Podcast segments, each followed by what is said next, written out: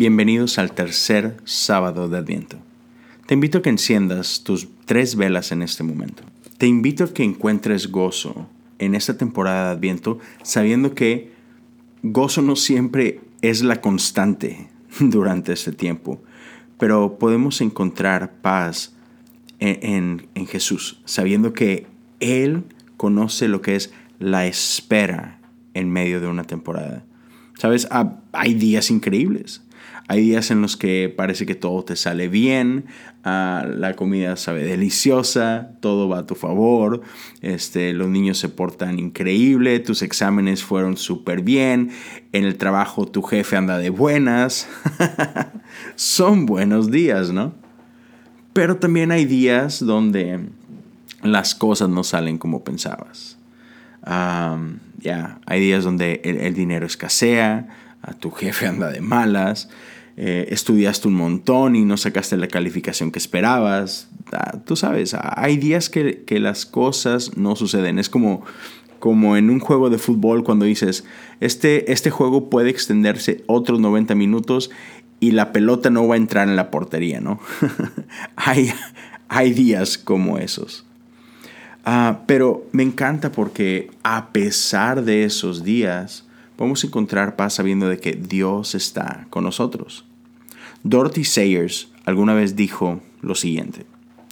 Dice, Dios mismo pasó por toda la experiencia humana, desde las irritaciones triviales, la vida familiar, el no tener lo suficiente porque el trabajo no funcionaba como tú esperabas, hasta pasar por los errores de dolor y de humillación, derrota, desesperanza y aún muerte. Cuando Él fue hecho hombre, Él realmente vivió como hombre. Nació en pobreza y murió en desgracia. Y a pesar de todo eso, él sabía que valía la pena. Entonces, imagínate, piensa en esto. Cristo, Cristo mismo, eh, Dios encarnado, sabía que la experiencia, el venir a habitar entre nosotros como uno de nosotros, era algo que quería hacer, que valía la pena pagar el precio, vivir como completamente humano, aún experimentando todo, los gozos y el dolor.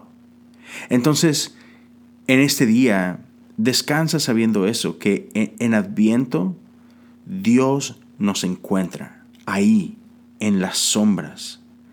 En la oscuridad Él trae de su luz, sabiendo perfectamente cuál es la experiencia de habitar entre nosotros.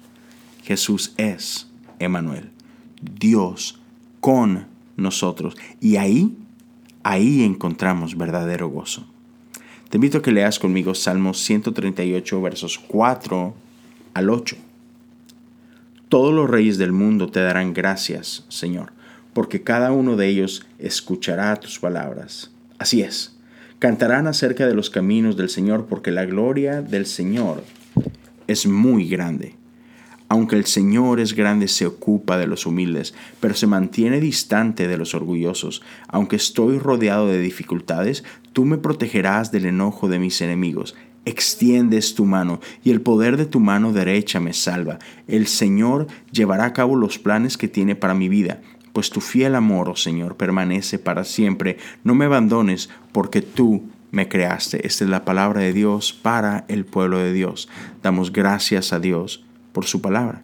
Te invito a que termines reflexionando en qué maneras puedes encontrar o has experimentado gozo durante esta temporada de Adviento. Dios te bendiga, nos escuchamos mañana.